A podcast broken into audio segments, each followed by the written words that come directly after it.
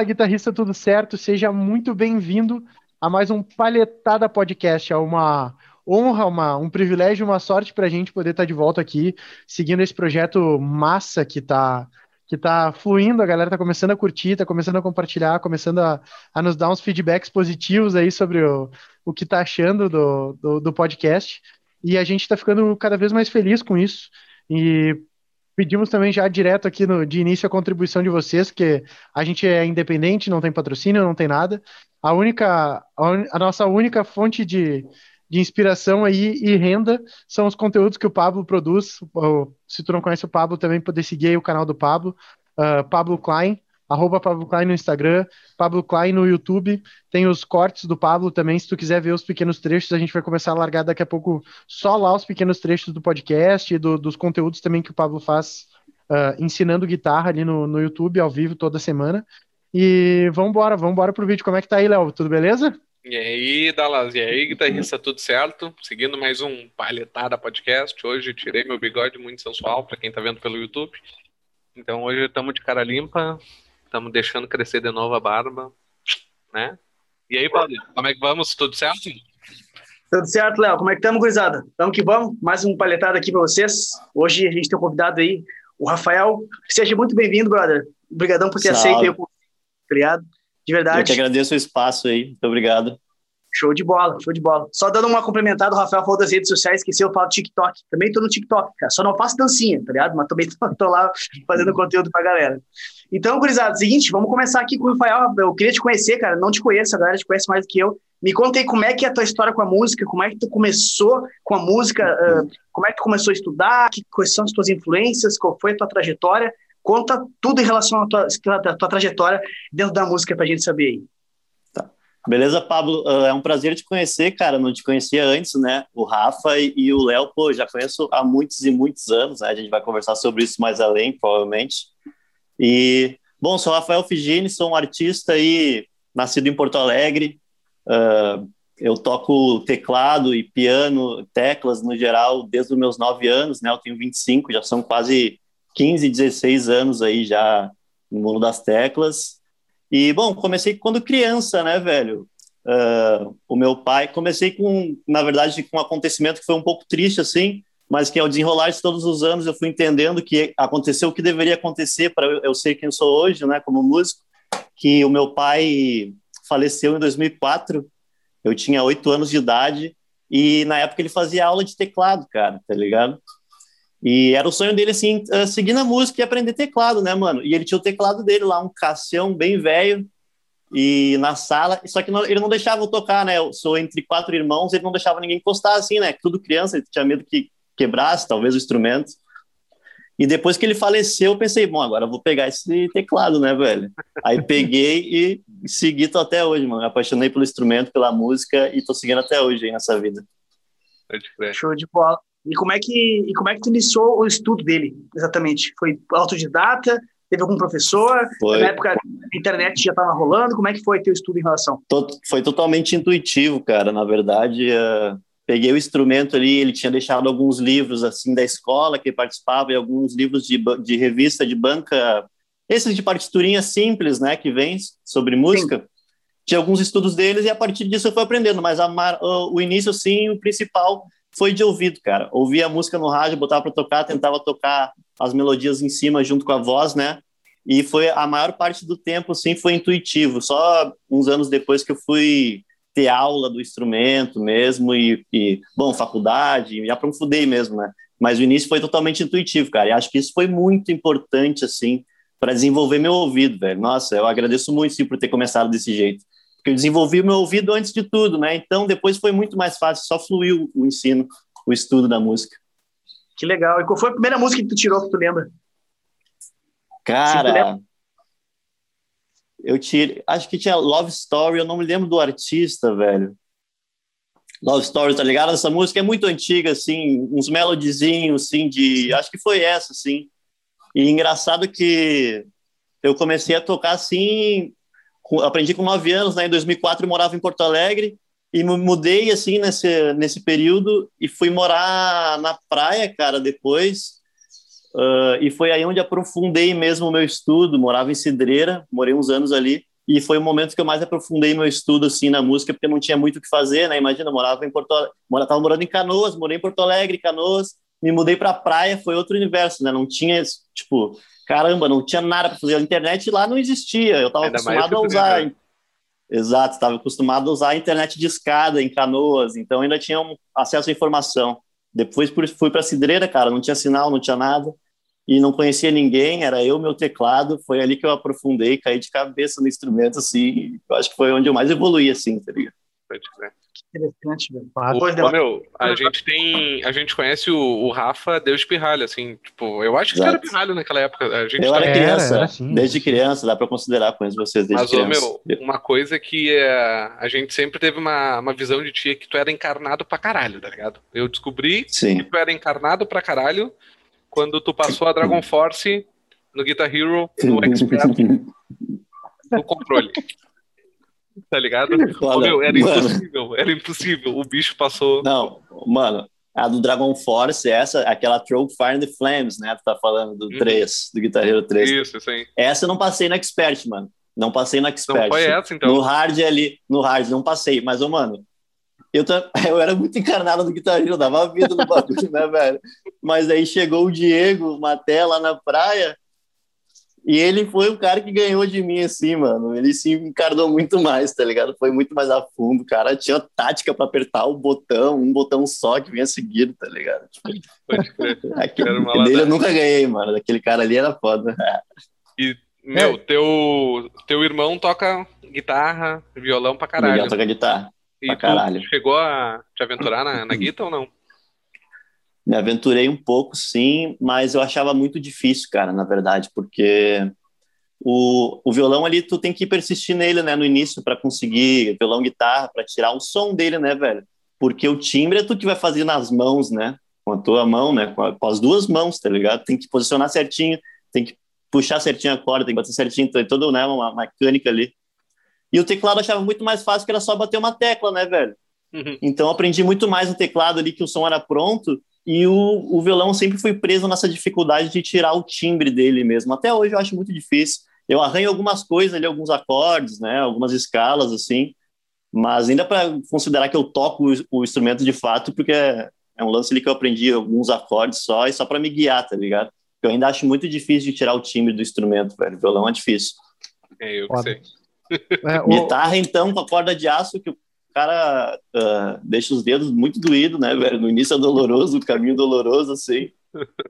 Então, isso aí foi o que me travou, me travando, assim, tá ligado? Falou, ó, oh, volta pro teclado, volta pro teclado. Aí eu fui do teclado. O, o, o Rafa, Pablo, ele é um cara assim, tipo, que ele começou, pô, sou Rafa, sou artista, não sei o que. Cara, é um artista multifacetado, né? Porque, uhum. velho, o louco, quando, quando o cara é encarnado e tem talento também, né, Rafa? Porque, pô, é, é, é, o Rafa faz cada tatu, mano, insano, assim, hoje, o Rafa hoje tu é tatuador, né, pra, pra, também para quem não tá ouvindo e não sabe quem é, o Rafa hoje trabalha com tatuagem também, e tu tem banda também, tu vai nas, nas duas vertentes, né, Rafa? Sim, cara, minha vida é, eu digo até que minha vida é dividida entre os estúdios, né, mano, que é o estúdio de tatu e o estúdio de, de banda, tá ligado? Uh, eu, antes, assim, do, no início da pandemia ali, eu cheguei a estar em duas bandas juntos, cara, que é uma de uma rapaziada lá de Canoas chamada Trápala, uma banda, assim, de um indie rock, tá ligado? Uma parada alternativa brasileira e bem autoral, assim, que é o que eu sempre gosto nas bandas e sempre procuro, tá ligado? Uma parada autoral, a maior parte autoral, pode tocar alguns covers, mas que seja autoral a parada, tá ligado?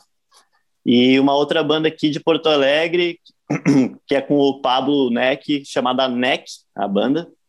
É uma banda de pop rock, algo mais comercial, assim, radiofônico, né?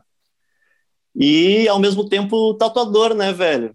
Mas eu acabei saindo dessa banda Neck, atualmente estou só tocando na Trápala e dividindo. Com a pandemia a gente está parado, né? Não tem feito nada, mas como sou tatuador eu, e eu tenho uma flexibilidade de horário muito grande, eu consigo conciliar essa, a banda com a tatu, tá ligado? E levo isso meio junto, assim. Mas atualmente, a maior parte do tempo, eu sou tatuador, cara, realmente. A música até, apesar de tocar 15 anos aí, tive fases, né? alguns anos mais a fio, outros anos menos, mas sempre teve presente, tá ligado? Atualmente eu, eu tatuo muito mais do que toco, mas ainda assim tô sempre tocando aqui em casa como hobby mesmo e quando não tá na situação da pandemia, ir ensaiando com o pessoal e fazendo show, né? Show de bola. Cara, deixa eu te perguntar uma coisa que eu tenho curiosidade. Uhum. Eu, não toco, eu não toco teclado, tá ligado? Eu queria muito, quero aprender um dia estudar e tal. E tem um cara que começou a estudar sozinho, de, de acordo com o teu instinto e tudo mais. Uh, quando tu vai, por exemplo, começar a estudar violão ou guitarra sozinho, tu tem o elemento batida, mão direita, rítmica, né? E a mão dos acordes. Tu tem dois elementos aqui, tu bota os acordes e taca ele batido, tá ligado? No teclado, uhum. eu, eu, eu, acho que, por isso que eu tô curioso, como é que tu começou a estudar sozinho? Porque no teclado tem o lance da independência e o ritmo entre as duas as mãos, porque não existe uma mão que faz uma batida e outro ritmo. As duas mãos interagem no ritmo, tá ligado? Eu acho que pode fazer as notas mais graves aqui, mais agudas aqui, mas existe uma interação rítmica dos dois lados. Como é que tu conseguiu desenvolver isso sozinho, tá ligado? Eu tenho muita curiosidade de saber como é que funciona isso.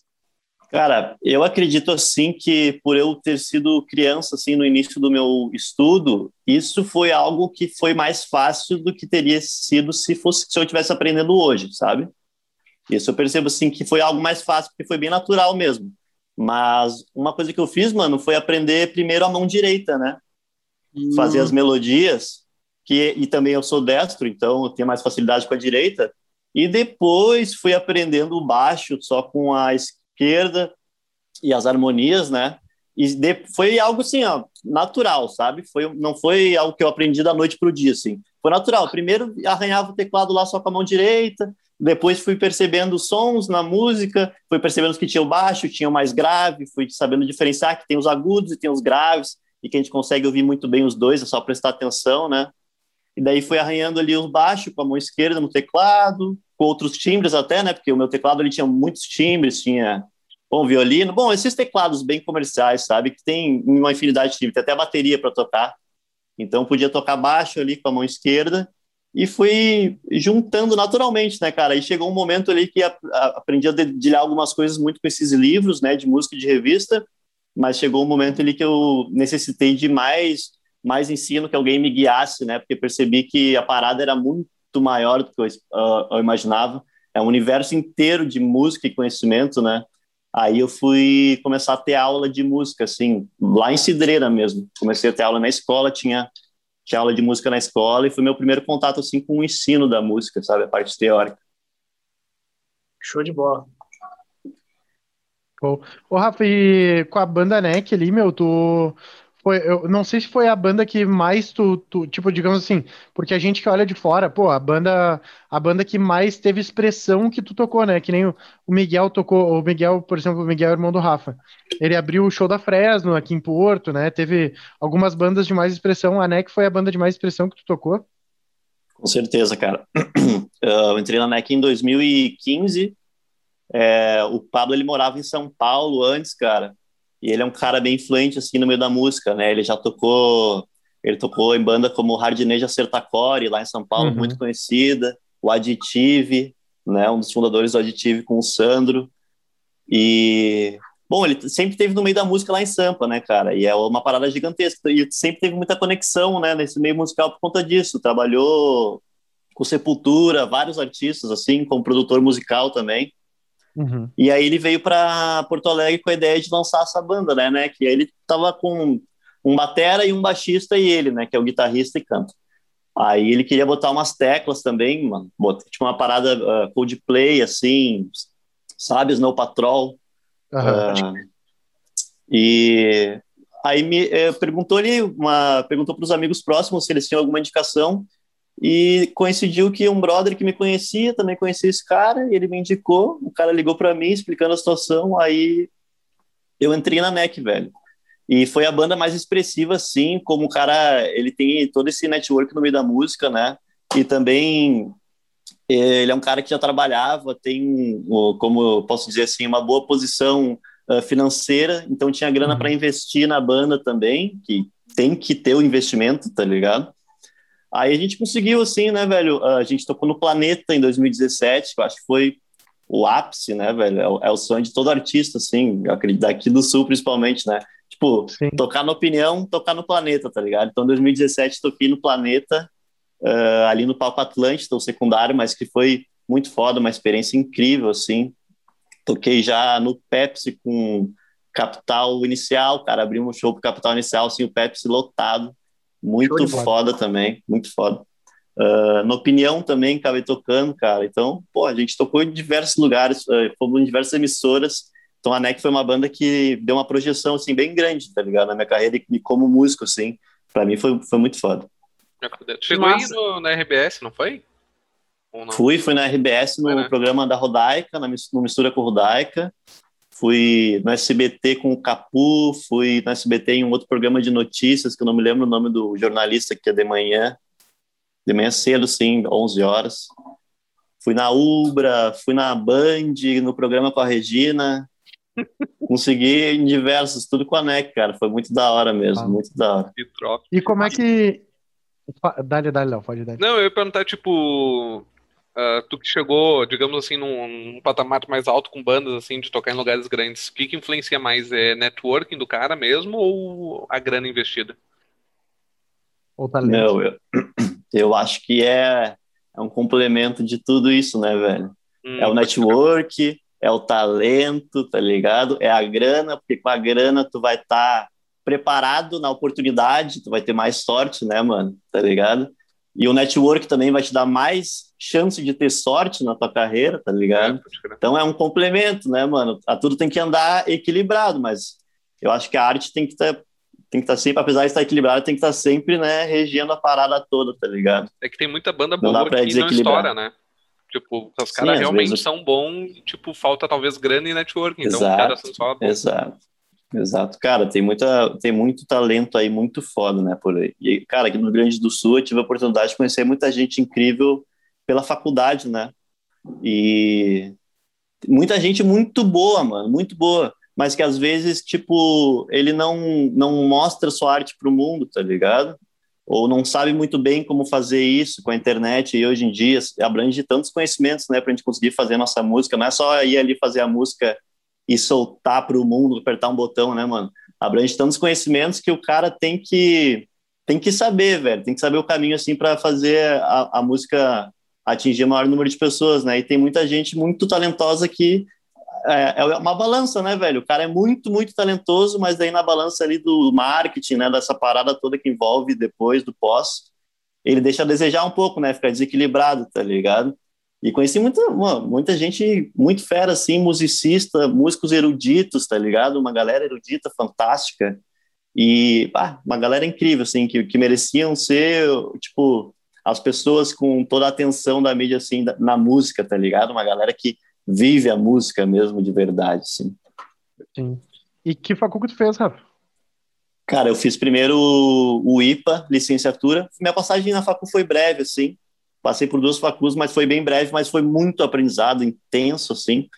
Uh, foi o IPA, licenciatura, fiz um ano e meio, e não, fiz um ano, e nesse um ano que eu estava fazendo a licenciatura, eu fui estudando para a específica da URGS, né, que eu queria, meu sonho era ir para a URGS, assim, uhum. aí fui fazendo, fui estudando por conta própria em casa mesmo, assim, junto com a faculdade, aí fiz a específica da URGS, passei, fui para por vestibular daí, né, que além da específica tu tem que fazer o vestibular com todo mundo.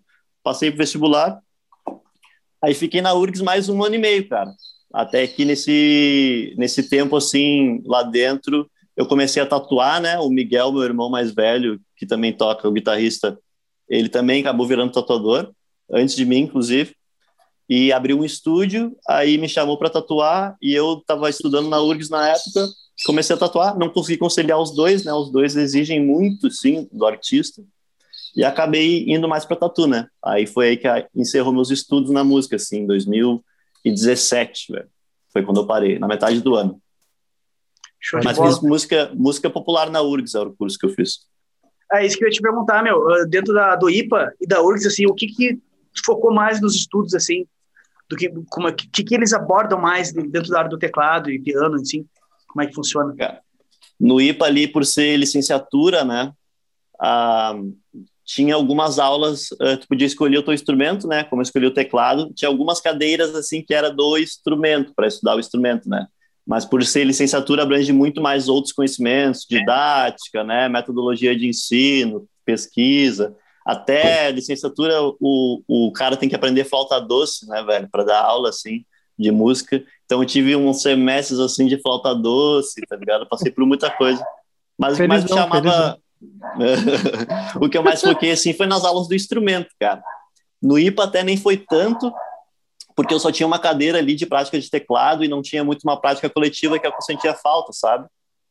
E aí na URGS eu tive práticas em conjunto, assim, uh, incríveis, velho, na música popular, piano, toquei teclado, toquei instrumentos rítmicos também, que as práticas, a URGS tem uma parceria com o Estúdio Soma, né, aqui em Porto Alegre, e não sei se tem ainda, na época que eu estudei tinha, é um, um mega estúdio, né, Pablo? Tu deve conhecer, provavelmente.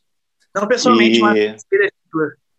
Cara, é, então, eu não conhecia também pessoalmente, a primeira vez que eu entrei lá foi pela URGS, cara, incrível, gigantesco, assim, ó.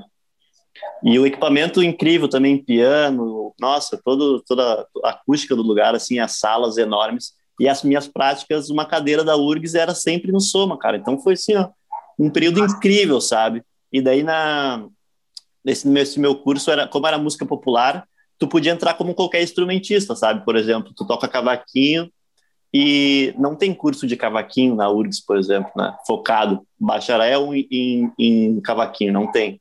Mas tu pode ir para música popular, que é o que geralmente a galera fazia, assim, que gostava mais de música popular, cavaquinho, outros instrumentos, né?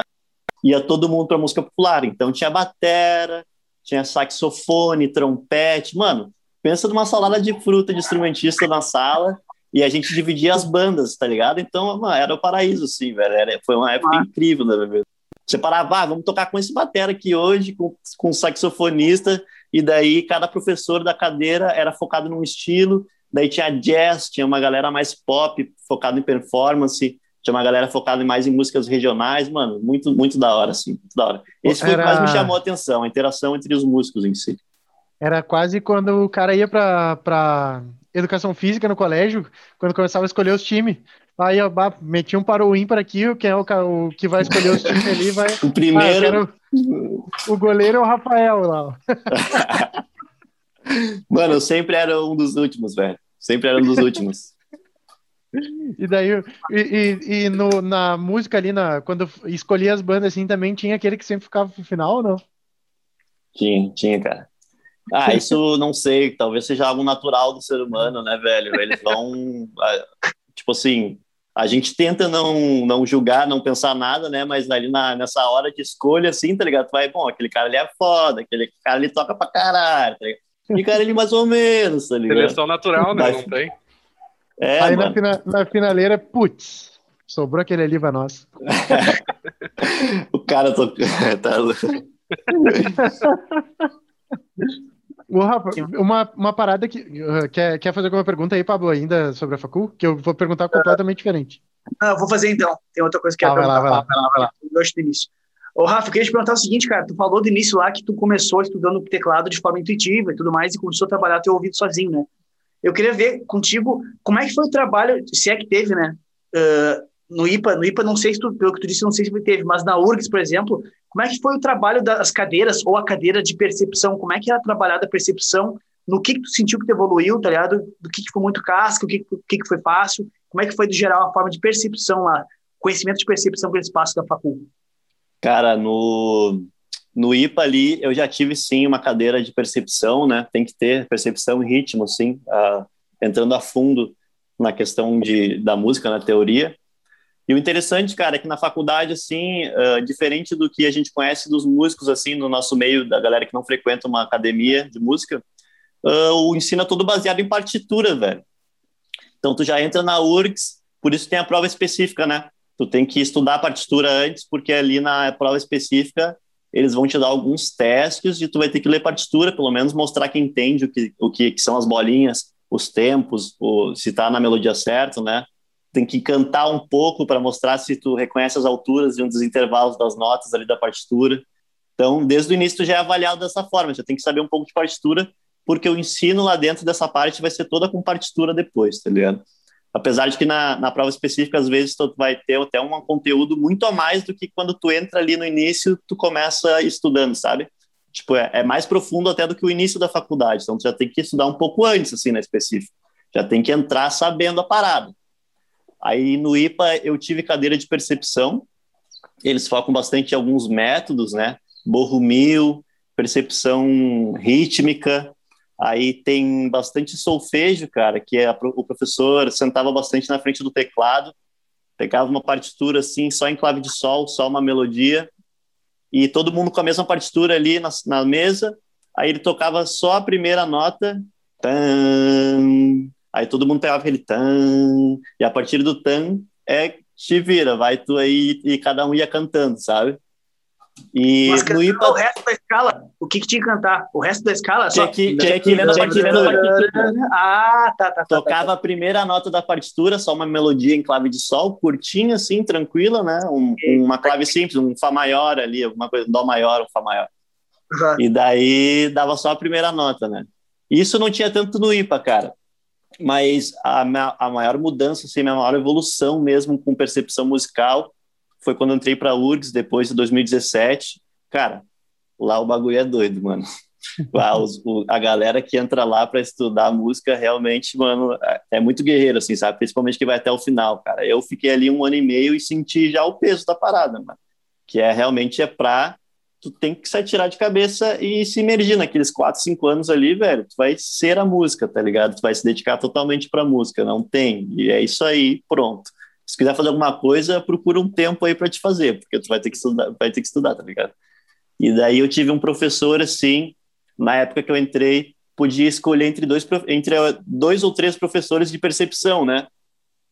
E já tinha, a gente já tinha grupo no Facebook dos bichos, dos veteranos, e por lá a gente trocava uma ideia, né? Eu entrei no grupo e daí ficamos no. Daí uma galera botou, ah, quem vocês preferem entre esses dois professores de percepção? E daí eu tinha visto que tinha um que era mais, muito mais rígido, bem rígido mesmo, sabe? Uh, e um outro cara que era mais light. Deu, bom, eu vou no rígido, né, mano? Eu acho que é onde eu vou mais evoluir, tá ligado? E fui no cara rígido. Não rígido, sim, mas ele tinha um ensino, sabe, bem firme, assim. Eu vou contar para vocês.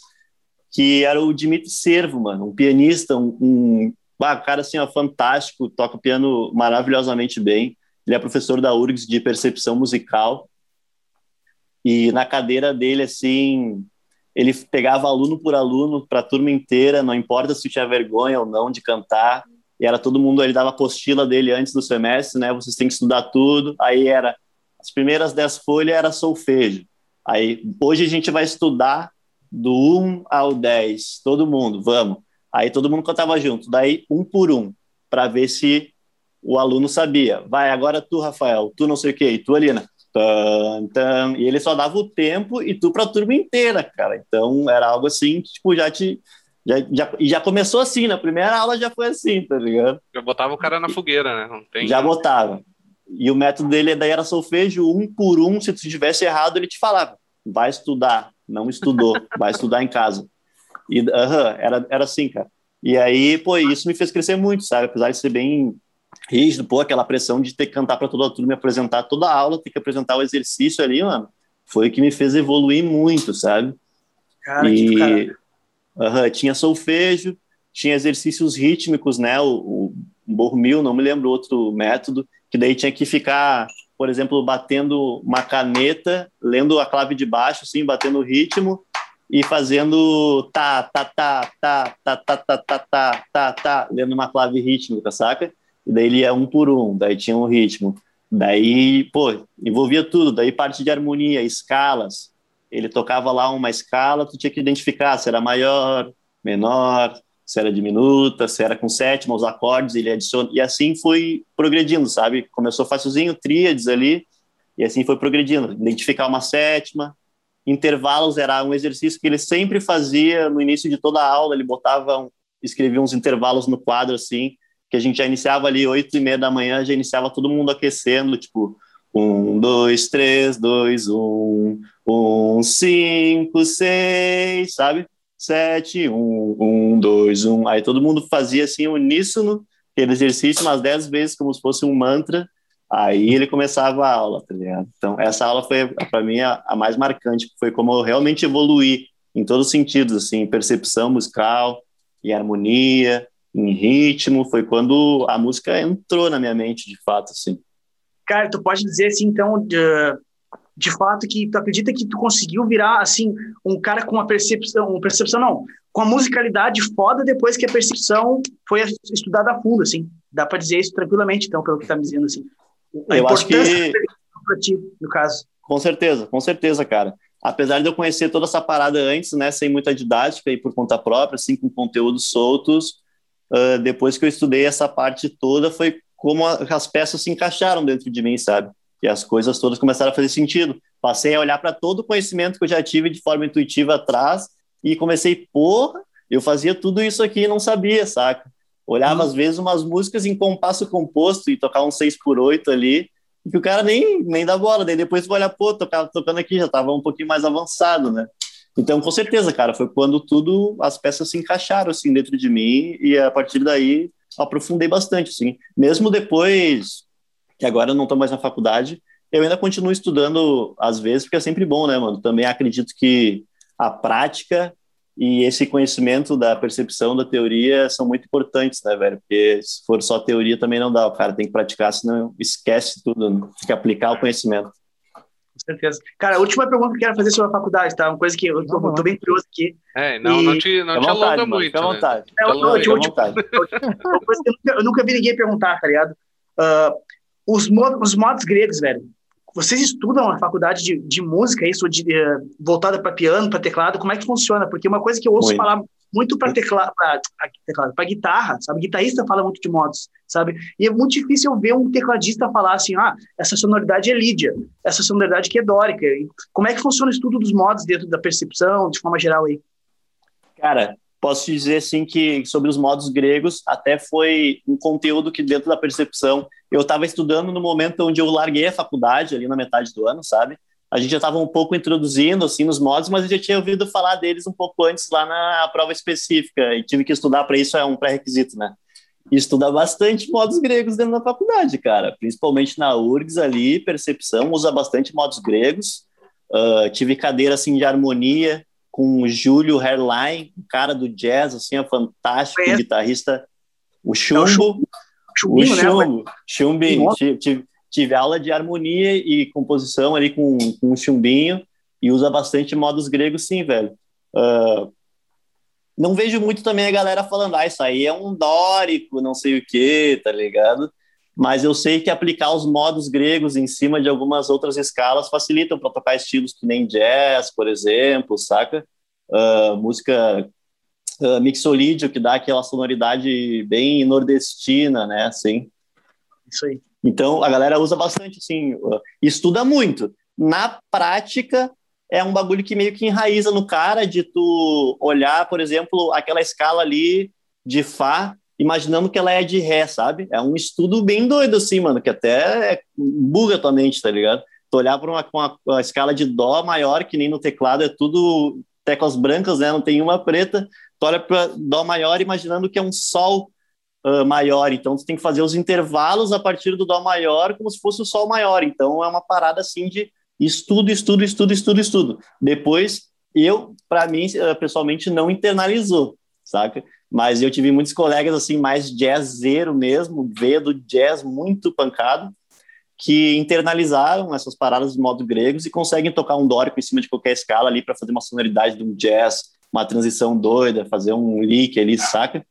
E esses daí, daí é fantástico, cara. É um estudo assim que, para quem estuda principalmente esses estilos jazz, com bastante uh, uh, dissonâncias, assim, né, nas escalas, as escalas bem misturadas, vale muito a pena, cara. É um estúdio que, que tem que aprofundar. Show de bola. Que orgulho Pode. de ter um amigo assim. Olha, bah, bonito. Vai, Tica, quase larguei aqui e já saí. Ô, Rafa, tu, tu estudava naquele prédio do centro ali do, da, do, aquele prédio de artes da URGS ali bem na frente da praça? Sim, o, o Instituto de Artes ali, que é um prédio, Sim. cara, até um prédio assim, ó, muito abandonado, tá ligado? Muito abandonado Mas é do caralho mesmo. Aquele prédio, né? Do caralho, é um prédio assim, respira, meu, a energia do prédio, tá ligado? É música, é arte, né? Não é só música, é arte, velho. É tipo assim, primeiro prédio, artes visuais, arte por tudo dos alunos fazem, sabe? Aí os primeiros andares é biblioteca sobre artes visuais, tá ligado? Ateliês de pintura, de gesso, de tudo. Aí depois música, salas. Mano, vários andares com pianos de cauda, assim, é só uma salinha com um piano de cauda e é isso, mano. E tu entra ali, reserva a sala e vai tocar teu piano, ser feliz a tarde toda, tá ligado? Mano, aquele prédio é fantástico, mas é, é um prédio que tá bem abandonado, mano. Se tu pegar alguns outros prédios de outros, uh, outros setores aí da, da URGS, que acredito que deve movimentar uma grana muito maior, tem muito mais visibilidade, essa é a real, tá ligado? Que nem saúde, outras coisas, né? São Sim. infraestruturas completamente diferentes, tá ligado? Então a música ali tinha aquele prédio, o Instituto de Artes, que é um prédio no centro histórico de Porto Alegre, e também a música é um curso que é dividido entre o prédio da administração ali, que é o anexo central, tá ligado?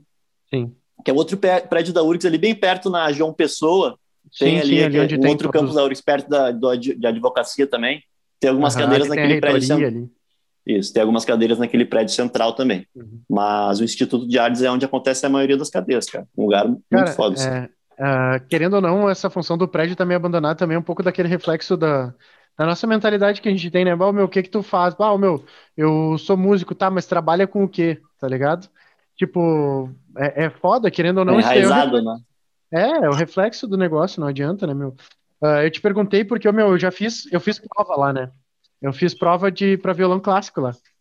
Sério, ah, mano? Aham, aham. Eu fiz. Que foda. E, ah, meu, aquele prédio é muito do caralho, né, meu? Quando, só, só de tu entrar na porta dele ali, tu já. Aquele tu já... todo dele. Aham. Tipo, nossa, é já um. sente, né? É, um portal, é muito foda é mesmo. É, assim. é um portal, mano, lugar que respira arte, né? Tu vem em cada é. canto, cara. Os artistas deixam sua arte por ele em todos os cantos que tu olha daquele prédio tem, tá ligado? É. Porto, aqui em Porto Alegre tem muito prédio, muito bala nesse estilo aí. O da URGS é um, eu acho que assim, de, de longe é um dos top, assim, de, de arquitetura, de, de, de, atmosfera mesmo, de tu entrar no prédio, ele é uma experiência, tá ligado? Ele não é uma faculdade. Uhum. Tu entra numa experiência, assim.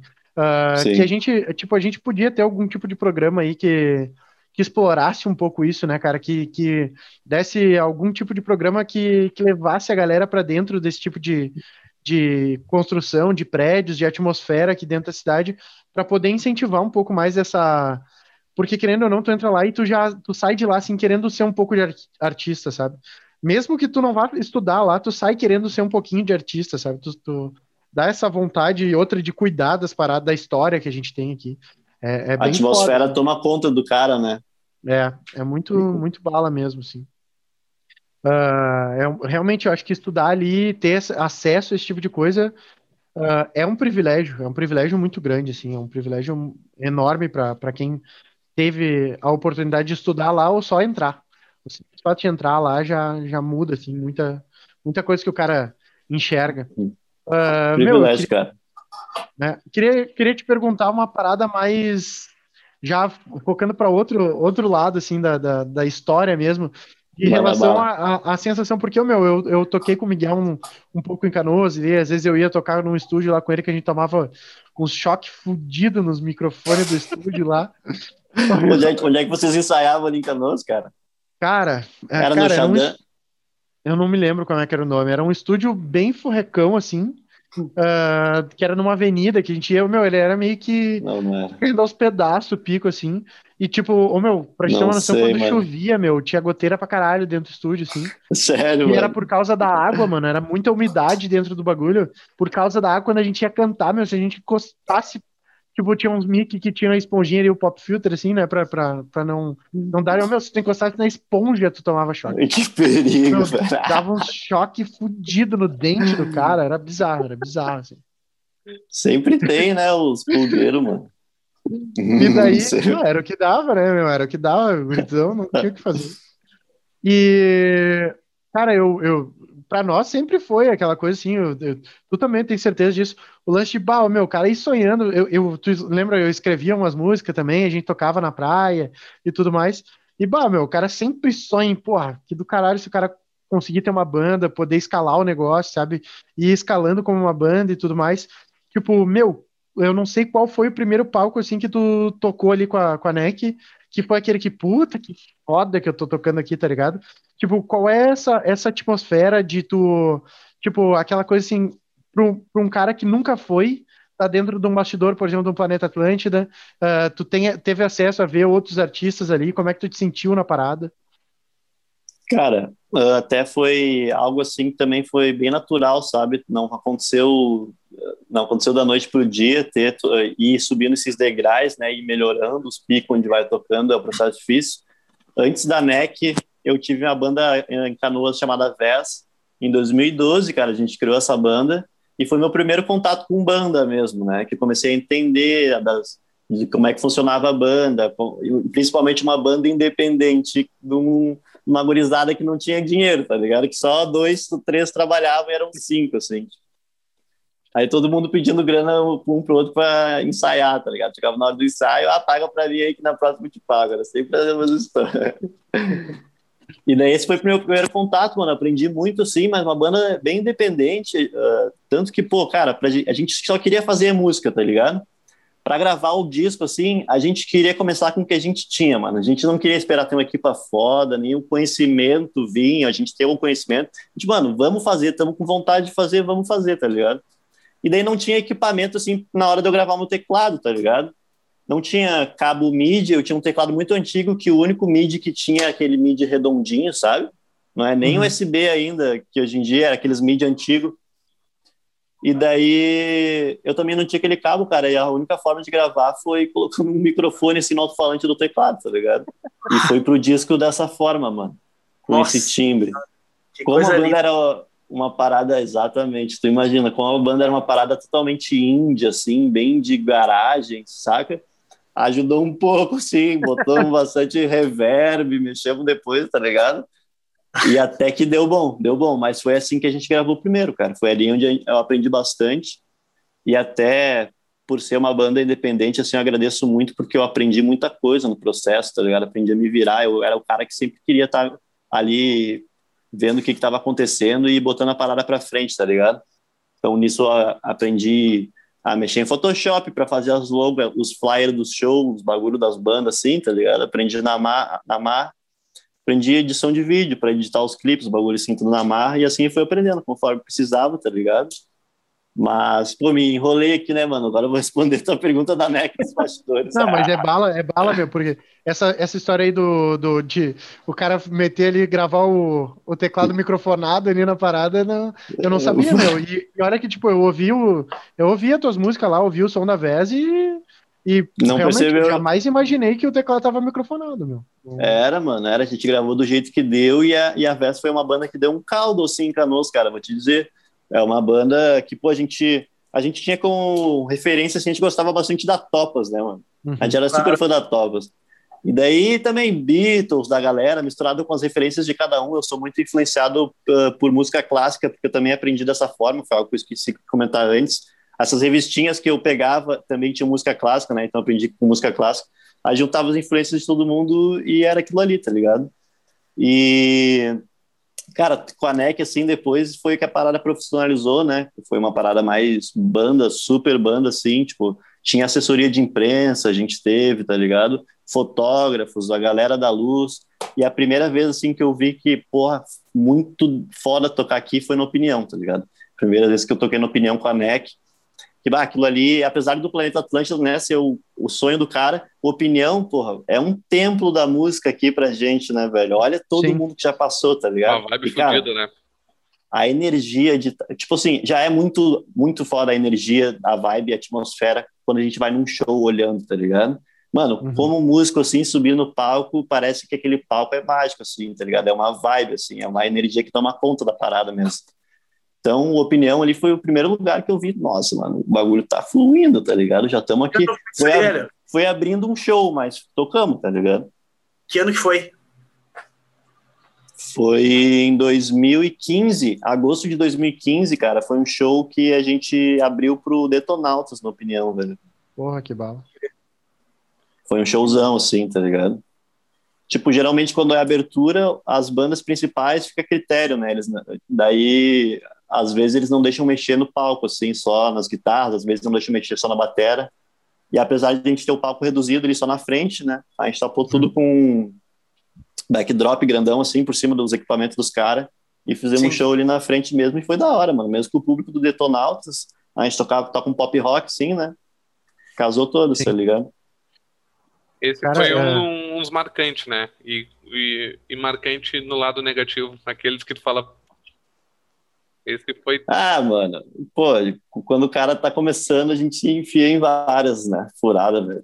Até depois, no Nego Velho, o cara já se enfia em várias furadas, né, mano? E sempre tem um perrenguinho ou outro, né, mano? Já toquei em, em, em evento assim que os caras falaram que tinham mesa. Na- lá em Sapucaia, toquei num pico, várias bandas, festival de bandas, a gente chegou mais cedo, né? Pra vai que aconteça alguma coisa. O cara falou que tinha mesa, a gente olhou a mesa dele lá, toda empoeirada, não devia usar aquela mesa desde 1950 para ninguém, tá ligado? Aí não era compatível nada com a mesa, tentamos ligar a mesa, queimamos, aí ficamos na função, tá ligado? Aí, tipo, atrasou três horas o evento, porque queimou a mesa, o cara não tinha equipamento, não tinha PA, não tinha essas coisas. Essas são as lembranças ruins, tá ligado? Mas até que foram poucas, cara. Tive muito mais lembranças tão boas. Qual é o lugar Como de é que Sapucaia? é? Eu morei muitos anos em Sapucaia, minha vida inteira, até os 20 e poucos anos eu morei em Sapucaia. Qual é o lugar que, tu, que nome isso? era o Ca- Cactus Pub, era o nome do lugar, cara. Ah, cara, eu já vi isso escrito em algum, Não sei se algum, Então, é um. É, o Cactus, não sei se tá aberto, não sei se é o mesmo nome, mas foi nesse pico aí, cara. Foi com. Na época eu tocava na Vers, né? Aí fui pra esse lugar aí. A NEC, assim, a gente, pô, nosso primeiro show já foi com o Detonautas, a gente já tinha. Cara tem que ter aquela régua, né, mano? Da onde tu pode tocar, onde vale a pena, onde não vale, né? Onde sabe que, mano, não tem porquê, a gente só tem que tocar por ego, porque a gente quer tocar pra nós mesmos, e é isso, tá ligado? Às vezes a gente não pensa no que a gente tá fazendo, tá ligado? Só quer tocar mesmo, tipo, empolgado, vamos tocar. E daí com a NEC, assim, era algo que a gente prezava por mais shows, assim, que desse uma maior visibilidade, né? E daí a gente, com esse objetivo, a gente foi atrás de rádios, prefeituras, tocamos ah, na festa da Bergamota, foi um show muito marcante para mim, assim, também, cara, que a gente tocou com Reação em Cadeia, lá em São Sebastião do Caí, e tava lotado, tipo, tinha, assim, umas 5 mil pessoas, tá ligado? E, e foi um showzão, conheci os caras do Reação em Cadeia, que também são muito gente boa, e um outro show muito marcante, cara, o do Planeta, óbvio, né? Foi muito foda, assim, os bastidores. E, mas foi um dia das crianças com a NEC, acho que 2018 ou 2019, tinha a festa da música na Redenção, né? Ali nos arcos da Redenção. E, cara, Uhum. tipo, tinha assim, ó, umas 40 mil pessoas, tá ligado? Naquele dia. Era um set de várias bandas. E daí eu não Animal. acreditei quando eu subi no palco, mano, porque o cara chega sempre por trás, tá ligado? E quando eu subi no palco e vi aquilo, mano, nossa, eu me arrepio só de lembrar, tá ligado? Porque é um mar de gente, assim, velho. Tá certo que a maioria ali não te conhece, não te conhece, mas tu vai fazer o teu show ali e vai ser foda igual, tá ligado? Então, tipo assim, 40 mil pessoas na, na- no arco da redenção, assim. Tem até uma fotona muito, muito foda da banda, assim, tipo, a gente no palco, de costas, né, pro, com o público, assim, e os arcos do lado, então uma foto muito histórica, assim, vai ficar guardada para sempre, tá ligado? Aqui no momento para mim. Manda, manda foto pra nós que eu boto na edição aqui. Eu peço pro É, Ah, beleza, vou te mandar. Vou te mandar uma foto muito irada, mano. E rola, e Deixa eu rola, per- meu. Deixa eu perguntar uma coisa, desculpa te interromper. Tu tocou com Não, o Miguel não, em Imbé? Uma vez o Miguel veio tocar em Imbé aqui num, num, num lugarzinho. Tu tava, Dallas, nessa? Não, não, não. Eu pensei, pensei numa outra Que vez lugar. que ele tocou. Que lugar que era? Era. Eu não sei se era antes ou depois, mas é um puteirinho famoso aqui de Imbé. Sério, mano. Essa eu não sabia do Miguel, eu acho, hein, mano. Eu não sei se, se, tipo, era um, era um puteirinho assim, famosinho, assim, só que eu não sei se quando ele tocou era puteiro, mas eu lembro que eu cheguei lá com. Pá, mas que é um puteirinho, tá ligado? Umas Tem certeza que o Miguel foi tocar guitarra, mano? Foi, Ou foi, ele tocou, ou ele tocou outra coisa, mano? Ah, meu, eu lembro tava o Evandro, tava, o- acho que o Charadia tava também. Ah, meu, foi uma ladaia. O, o Pico, assim, era muito vibe de puteiro. Mas ele fez um showzão, assim, era muito pequenininho. Que banda que ele tava, tu lembra? Ah, não vou lembrar, faz muito tempo. Acho que foi. A Preston. É, Ah, pode ser. Preston Pode ser, também. eu acho que o Orlando tava junto. É, então, provavelmente Pode era ser que seja, Preston. pode ser que seja. Eu acho Miguel que- participou de algumas bandas, né? Mas eu não participei desse show, não, mano. Eu toquei. Cara, eu toquei só duas vezes com o Miguel, mano. O cara é meu irmão, toquei duas vezes só com ele, eu acho, assim, show. Tipo, em casa a gente tocava direto, né? Mas em shows mesmo, eu acho que eu toquei duas vezes só com ele. Uma foi no colégio, lá em Cidreira, um festival de música É esse que daí que tinha. eu lembrei. Esse daí que eu lembrei. O, o Musidance, mano. Musidense, era um festival de talentos, ginásio, eu fazia né? aula de música no ginásio de Cidreira, lá do Marcílio Dias, aquela escola. Muito da hora aquela escola, mano. Tinha muita coisa para fazer lá, tá ligado? E daí foi um festival entre os alunos, assim, né? Podia ter dança, música e tal. E daí eu e o Miguel pegamos e começamos a ensaiar Me Odeio do Reação em Cadeia, tá ligado? Qual é o seu segredo? Aí era o Miguel cantando e tocando guitarra e eu tocando teclado. Cara, deu bom, mano. Era o colégio inteiro vendo assim lá no ginásio. A gente ganhou todos os troféus que tinha para ganhar, a gente ganhou lá, velho. o Miguel ganhou de melhor instrumentista, eu ganhei de melhor instrumentista. Tipo, a gente ganhou também de melhor apresentação, voto popular, tá ligado? Sério, foi, foi uma das vezes que eu toquei com o Miguel. Uma outra foi que eu toquei, uma participação em duas músicas na Preston, num show que ele tocou em Canoas, no Al Capone, ali no Canoas Shopping. Ah, um sim. Pub que tinha. O Hangar 14 Bis, né? Tinha esse nome também. Sim. Pode crer. E no bastidor, meu, quando tu abriu, as abriu esse show de banda, tipo, rolou interação de vocês com a banda que, que abria essas paradas assim ou não? Rola pouco, cara. Rola pouco. Essa é a real. Por exemplo, no Planeta Atlântida, os camarins são separados, né? Tem o palco uhum. Planeta, tem o palco Atlântida, tem outro palco lá de eletrônica, e cada palco desses tem o seu camarim, né? Então não é, tipo assim, tu não tem acesso, eu vou tocar ali em qualquer palco, não vou ter acesso ao cara que vai tocar lá no camarim grandão, já começa por aí, tu não tem acesso. E mesmo dentro desse camarim que tu tá ali, as portas ficam todas fechadas com o nome dos artistas, se eu quisesse, eu poderia ir ali bater, ver se o cara tá ali, tá ligado? Mas eu não queria, não era para tanto, né? Pô, se eu visse o cara pelo corredor, eu dava um oi ali, trocava uma ideia. Sim. Mas não ia incomodar, né? E, tipo assim, no planeta, como é rotativo o palco, cara, tu ganha aquele teu camarim ali, tu fica ali, tem tua plaquinha na porta, um pra ti, pra banda e um pra produção, tá ligado? Quando acaba o show, vocês têm mais 30 minutos, uma hora para ficar no camarim, depois vocês têm que sair porque vai entrar outra banda, outro artista, tá ligado? Então, é uma parada uhum. rotativa muito rápida, assim, é difícil tu ver alguém, tá ligado? Então, uhum. no planeta eu não vi.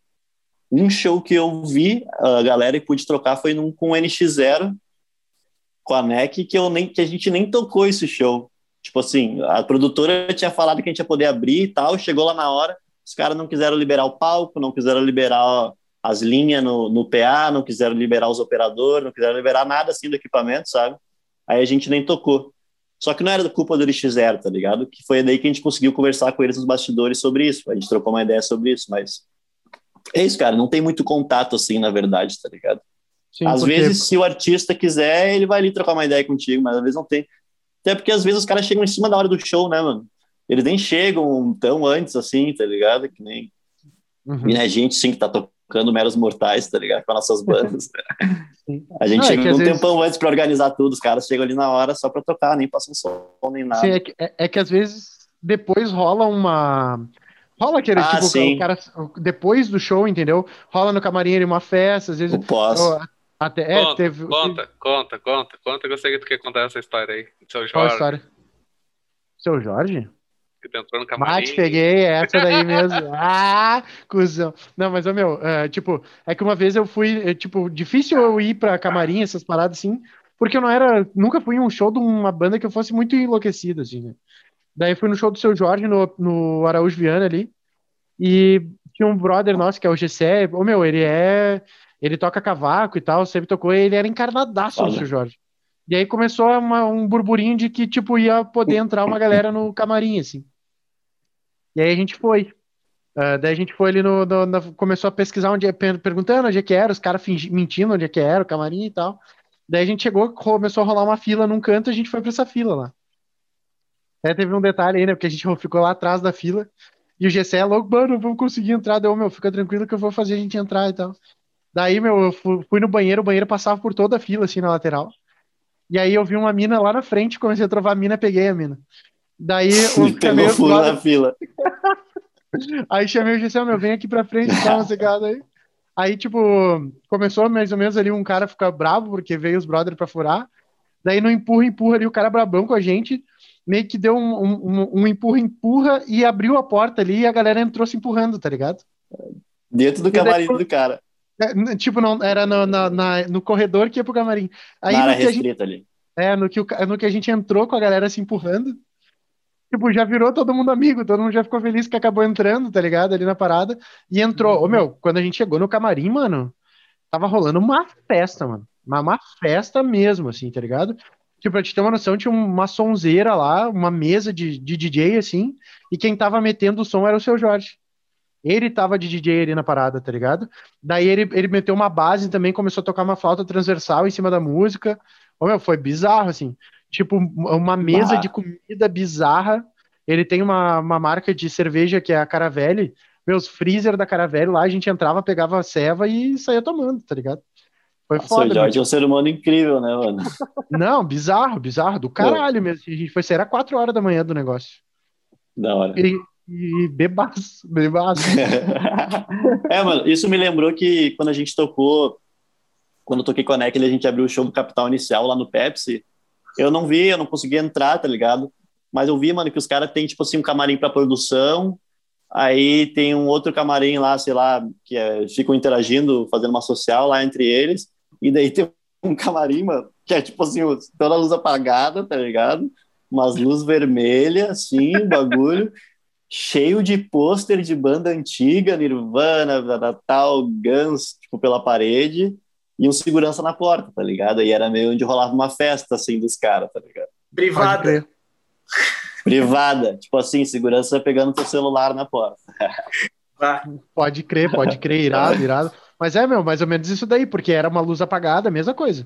Luz apagada, é mas festa, os caras fazem o caralho. É, isso aí, isso aí. Tipo, bah, a gente entrou muito na. Acho que é uma, aquela coisa, uma vez na vida, outra na morte, assim, sabe? Mas por isso que eu te perguntei, porque daqui a pouco tu tinha participado de várias, assim, tu, tu já tinha visto outras, assim, acontecendo, entendeu? Mas não. É uma parada. Cara, um... Pode falar, pode falar. Eu lembrei, tipo, uma que eu participei, né? Nem foi por causa da música, cara, foi por causa da Tatu, uh, que foi o, no Rap em Cena, que tem aquele evento que reúne diversos rappers, né? Eles tocam em vários uh, uh, estados e tal. E daí tem aqui em Porto Alegre, no Pepsi on Stage, um tatuador ali do estúdio, o Ariel. Ele, ele é o cara que tatua os rappers quando a galera vem pra cá tocar, tá ligado? Os manos se hospedam no hotel, ele vai lá e tatua os caras.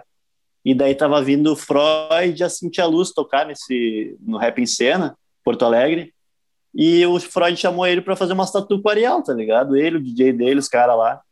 E daí o Ariel me chamou para ir como assistente dele, assim, se ele precisasse alguma coisa, tá ligado? Ajudar ele, assim, quebrar um galho. Daí a gente foi pro hotel, mano. Lá no quarto do Freud, tá ligado? Freud, Cintia Luz.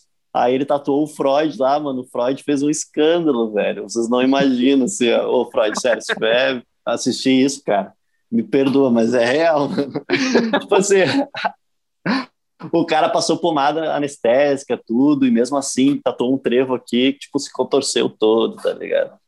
Aí depois a gente foi de van com o cara, com a Cintia Luz, com o DJ dele, o outro músico dele, o Santos.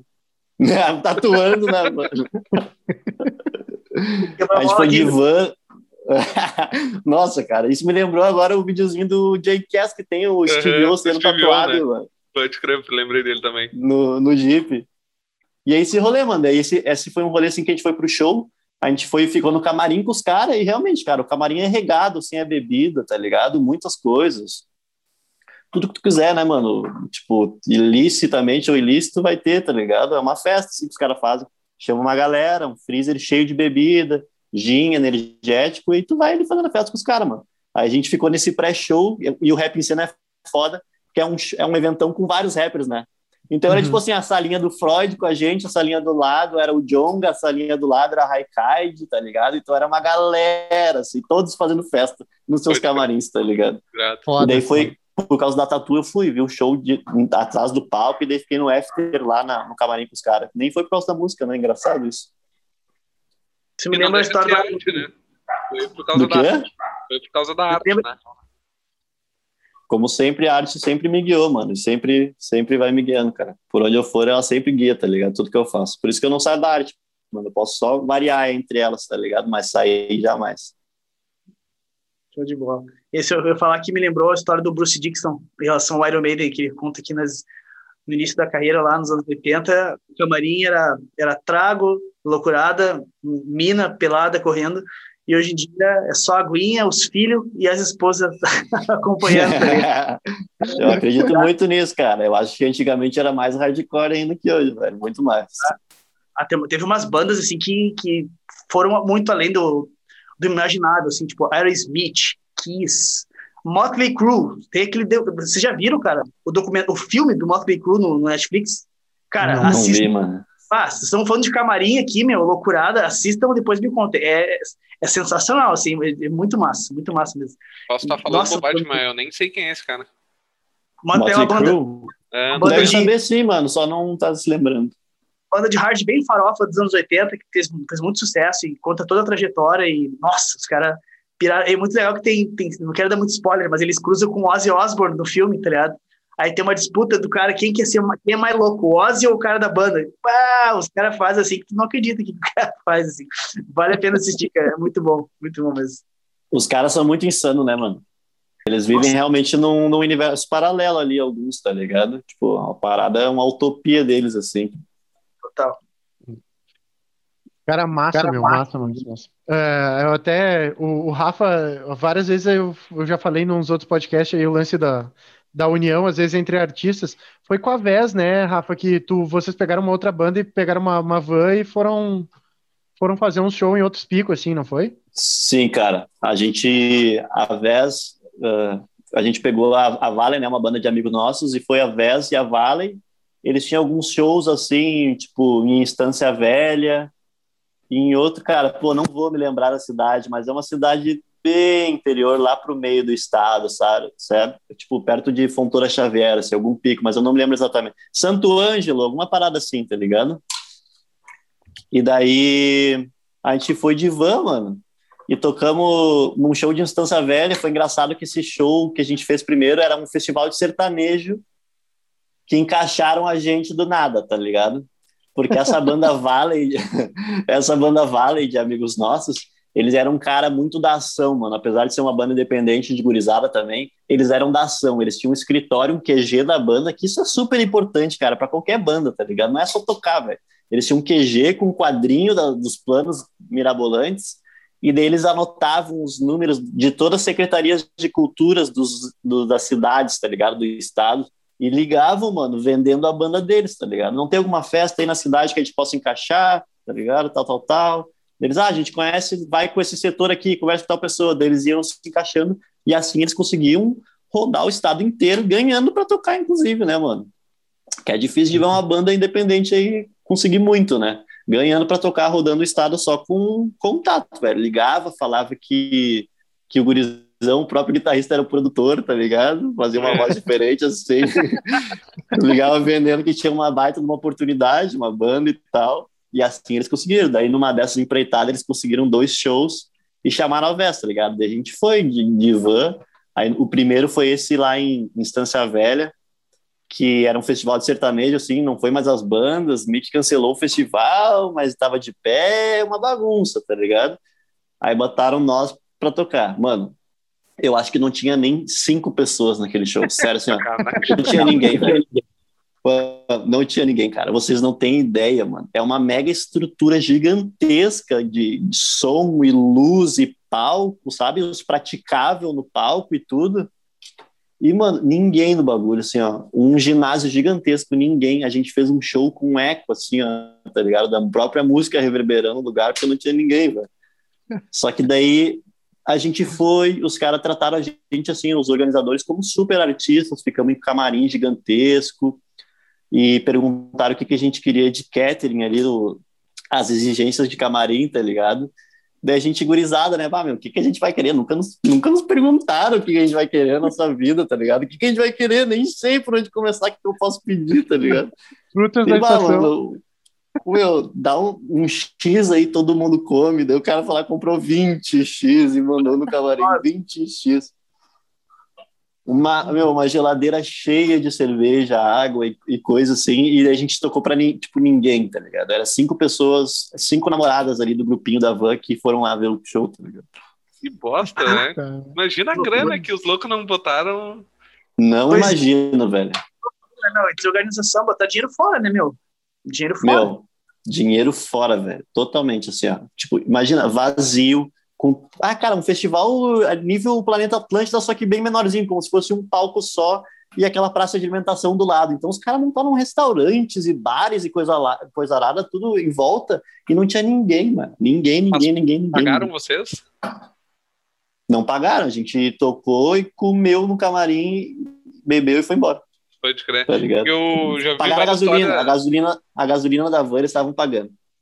Eu vi várias histórias de comediantes assim, que vão fazer esses showzão, assim, mega showzão, e o show flopam. Os caras só somem, os caras do, da administração lá que pagariam o cachê deles. É. Sério, mano? Pergunta, pergunta se o cara, é, se o cara não recebeu, tá ligado? Com certeza a estrutura foi paga, tá ligado? É sempre ah, no sim. músico estoura a porra toda, tá ligado? Isso que é foda.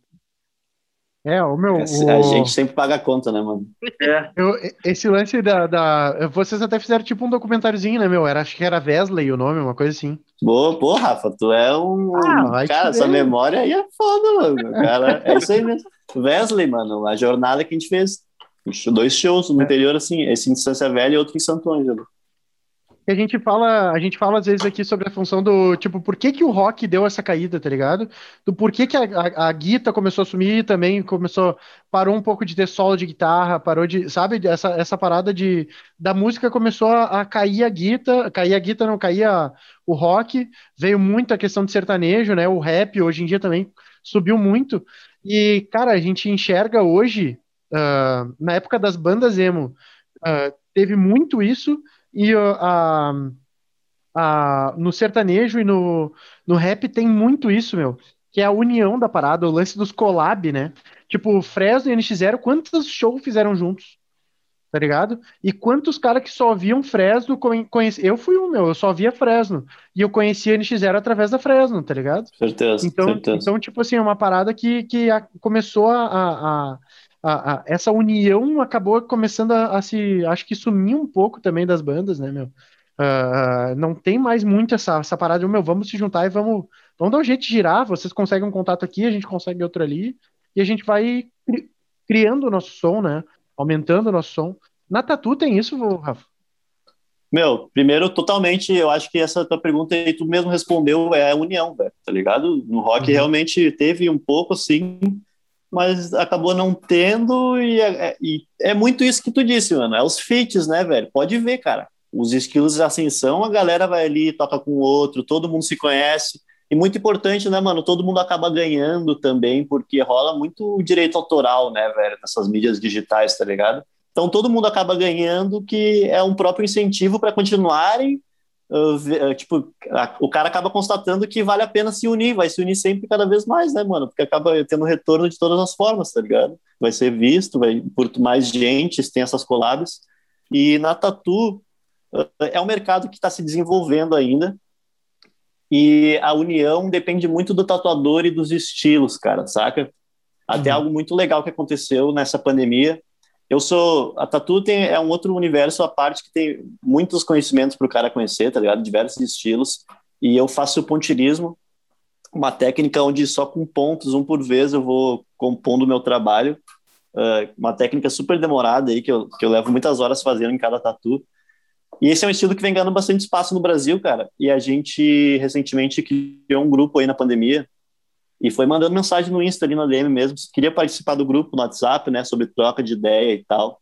Cara, conseguimos colocar assim muitas referências nacionais no estilo, muita gente que estuda, que gosta do estilo já, tatuador, e fizemos uma união da parada que não tinha antes, tá ligado? Não tinha. Em pleno 2020 era uma coisa que não tinha muito, tipo um tatuador conhecia o outro, mas todo mundo se conhecer, tá ligado? Ter essa troca de ideia entre todos não tinha. Então a pandemia trouxe isso porque a galera fez um grupo para trocar ideia, tá ligado? Sim. É algo maravilhoso, assim, que eu percebi que com a união e a troca de ideia, mano, ah, é, evolui meu, muito tipo... mais essa parada.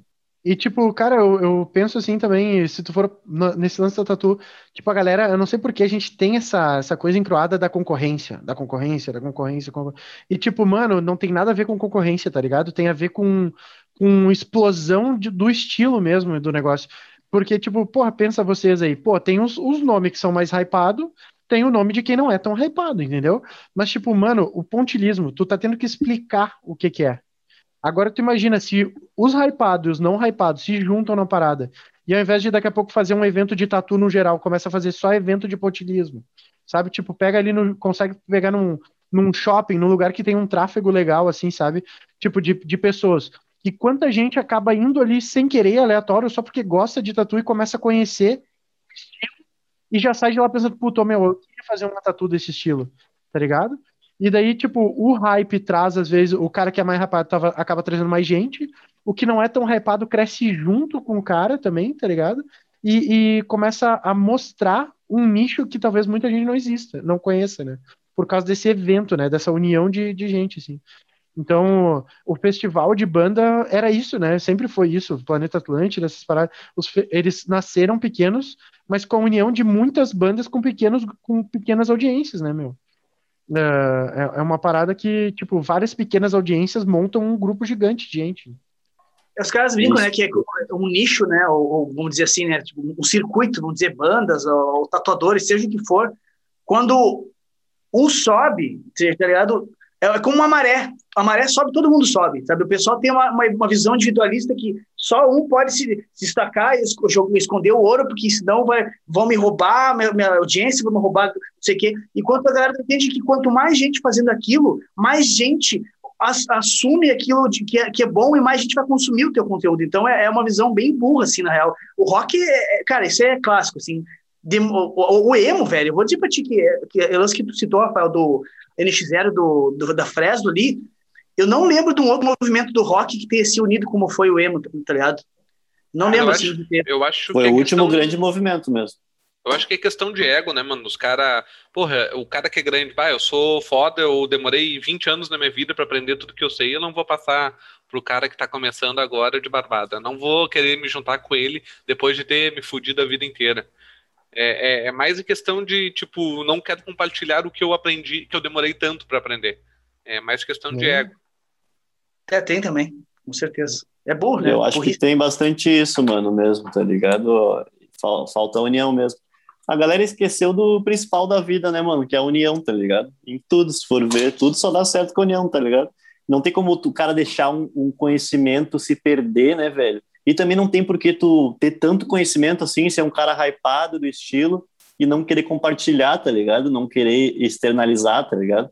Tipo, às vezes até o peso de ter tanto conhecimento assim com ele guardado e ele não compartilha deve fazer um mal para ele na vida dele, tá ligado, velho? E tipo, enquanto a gente conseguir manter a chama da parada acesa, que é o que eu mais prezo dentro do pontilismo, tá ligado? Manter a chama da, da parada acesa, tipo, vou entregar o que eu tenho de valor para que mais pessoas façam, tá ligado? Isso e que a gente consiga. Uh, meu, é um funil, né, velho? A gente tem que expor para todo mundo, dar um alcance para a parada, tá ligado? Projetar a parada e vem os, os verdadeiros amantes da parada, tá ligado? Alguns vão sair no meio do caminho, mas quem vai ficando, quem importa, velho. E vai aumentando cada vez mais, né? Com a união, mano. É. Tu precisa pelo menos dar oportunidade para quem não conhece, né? Com certeza, velho, com certeza. Não, não, não privar Se a pessoa não, conhece, conhece, é, tipo assim, às vezes ela só não conhece, tá ligado? Não é nem que ela não se interessa, às vezes ela só não sabe que existe a parada. É, é eu, eu. Isso é uma cara, parada eu... importante. Fala, fala, pode falar. Isso é uma parada importante que no que, que para música assim é, outra, é outro lance, né, mano? Hoje em dia com, com a tecnologia, às vezes a banda é muito boa e só as pessoas não sabem que existe, tá ligado? É que envolve outros conhecimentos, não envolve só a música, envolve marketing, envolve tráfego, envolve tudo, né? Que essa parada que tem que faz a, a música chegar a quem quer ouvir, né, mano? E é trafegou, não traficou. Falei é, tráfego. Não, tráfego. só para quem tá ouvindo não confundir. Tráfego. e rola seguido. Oh. Uma vez eu falei, oh. eu trabalho com tráfego. Que? Ah, é... deve ser a pergunta que todo mundo faz, né? Tá. Gestor de tráfego. É, é. cortei na boca. O cara é o chefe, né? O cara é chefe da boca. Cortei na boca. Eu gestor. Não, tem, tem o diretor ainda, né? O diretor é. ali. Não, mas eu acho que. Ô, Rafa, antes de eu finalizar aqui, pra, pra gente também te liberar aí, uh, aquele. Pro, pro Pablo que não te conhece, aquele desenho lá que tá na parede, pra quem estiver vendo no YouTube, foi tu que fez? Não, isso aqui é uma canga, mas eu tenho o que eu fiz aqui, mano. Se quiser que eu mostre, eu posso é pegar ele. Mostra aí, mostra aí, mostra É o que eu finalizei ontem. Pera aí. Mandei. Ô meu, o Rafa agora, bem pouco tempo, ele tava, ele tava pintando um quadro pra botar na parede da baia dele nova aí. Esse aqui, ó, mano. Ah, show de bola. Ô meu, é tudo de pontinho. Esse é o Ah, esse pontilhismo. já, era- já, no, já no Tudo pontilismo, esse- esse bagulho aí. Já, tudo no pontinho, cara. Eu fiquei aí 40, 41 horas fazendo. Em uns cinco dias aí, os pontinhos. Caraca, muito bom, velho. Parabéns. Show de É, bola. obrigado. Rafa, bizarro, né? Tô me aventurando, né? Como o estúdio tá fechado, por conta da, da situação aí do Covid atual, né? Da bandeira preta e tudo mais. Tem que estar fechado o estúdio. Tô me aventurando em outras artes, né, mano? Não pode parar, tá ligado? O quadro Tenho que tu tocado mais também. o quadro que tu fez ficou bala também. Uhum. É Hoje, eu, deu- hoje eu pintei. Pode falar.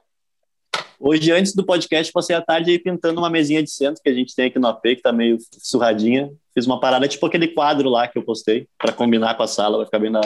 Diga, Léo. Qual é teu arroba aí pro pessoal te seguir? Ah, Então, meu arroba arte, né? no, em todas as redes sociais é arroba Rafael Figini, F-I-G-I-N-I, Figini, e Rafael normal. É só procurar isso aí que vai me encontrar aí onde for. Show. Fala, ô Rafa, e não para de produzir roupa, mano. Ah, é verdade. Não vou parar, cara, não vou parar. Pô, Faz cara, não, manga tipo assim, curta, hein? Manga curta, manga aconteceu, eu comecei a fazer roupa ali no início da pandemia, né? curta. Uhum. E daí fiz uma camiseta, vendi tudo assim e fiquei com essa grana para fazer a próxima leva. Só que foi tanto fecha e abre, fecha e abre do estúdio nesse tempo que eu não quis pegar toda essa grana e reinvestir na camiseta, porque eu queria, eu tava com uma ideia de ter uma reserva assim, se algo que se eu ficasse muito tempo parado de novo, tá ligado? Uhum. Claro, e acabei gastando essa reserva com o tempo, assim, um pouco dela, mas agora eu vou continuar seguindo com as roupas, porque é, é algo que eu gosto muito, assim, moda e roupa, e, e trago essa parada de geometria, que é do meu trabalho de tatu, para as roupas, eu acho que fica bem da hora, mas não vou parar Ah, não, mano, caralho. pode deixar. Do caralho. Meu, brigadão, velho. Brigadão pelo teu tempo, meu. Brigadão pela disponibilidade, pelas histórias aí, por estar nos, nos privilegiando aí com, com todo esse conteúdo, mano, que, que tem aí de experiência da, em poucas, poucos anos de vida, mas muita história pra contar, né, Rafa? Meu, brigadão mesmo aí por por estar aí junto com a gente, cara. Obrigado, Rafa. Obrigado, Pablo. Foi um prazer te conhecer, mano. Espero que a gente possa trocar mais ideia aí, nos conhecermos ainda mais, né? Que foi, um- foi um tempo curtinho aí, nem vi passar o tempo, mano. É, E Léo, muito obrigado aí. Passa rápido demais, cara. E foi aí, cara, queria deixar registrado que foi o primeiro podcast que eu fiz, né? Eu nunca tinha feito nada do tipo, tava nervoso antes, mas Muito massa. agora vai. Muito massa. Obrigado mesmo por ter Obrigado Cara, pelo foi- espaço aí, palhetada. Muito obrigado pelo espaço mesmo. Satisfação, foi um prazer conversar com vocês, trocar ideias sobre música, cara. E continua fazendo esse trabalho aí, mano, trazendo conteúdo sobre música, que é aquela parada de manter a chama sempre acesa, né, velho? É o mais importante de tudo no fim. É verdade. Então tá, guitarrista, se tu tá até agora nos assistindo, obrigado pela tua audiência. Se tu tá vendo pelo YouTube, te inscreve aqui no canal, deixa o like. Se tu tá vendo pelo Spotify, Deezer, qualquer um desses streamers, deixa o like, deixa favoritado aí pra te receber as notificações. Toda quinta-feira a gente posta, toda quinta-feira às 15 horas a gente posta o nosso Palhetada Podcast. Segundas-feiras, material no blog, para quem curte uma leitura. Terça-feira, live com o Pablo direto sobre como aumentar o feeling na guitarra e começar a desenvolver sentimento, emoção ao tocar, porque a parte mais importante não é só decorar, não é só uh, copiar uh, shape, copiar essas coisas, o negócio é saber transmitir emoção através do braço da guitarra. E de nos outros dias, de segunda a domingo, a gente está sempre postando conteúdo, tanto de vídeo quanto gráfico, para melhorar a tua percepção da guitarra, aumentar teu desempenho e cada vez evoluir mais, sair da estagnação e se tornar um guitarrista foda pra caralho. Beleza? Show de bola. Vamos que vamos, gurizada. É. Obrigadão por Bom. todo mundo que ficou até agora. De novo, obrigadão, Rafa, por ter aceito participar conosco aí. Foi do caralho a conversa. Aprendi Obrigado, pra caramba. Pablo. Eu tinha curiosidade de saber e não tinha nem pra quem perguntar. Primeira vez que eu converso com alguém que fez música dentro desse foco e as tuas histórias foram incríveis também, cara. Obrigadão de coração por ter aceito aí. Foi muito, muito massa. Obrigado, Pablo. Pô, cara, é um prazer te conhecer novamente. Já vou te seguir lá também nas outras redes sociais para acompanhar mais um pouco o teu trabalho e a gente trocar mais ideias sobre música aí, mano. Obrigado, viu? Eu que agradeço. Vai. Vambora. Senta ali a palhetada aí. Bora emocionar.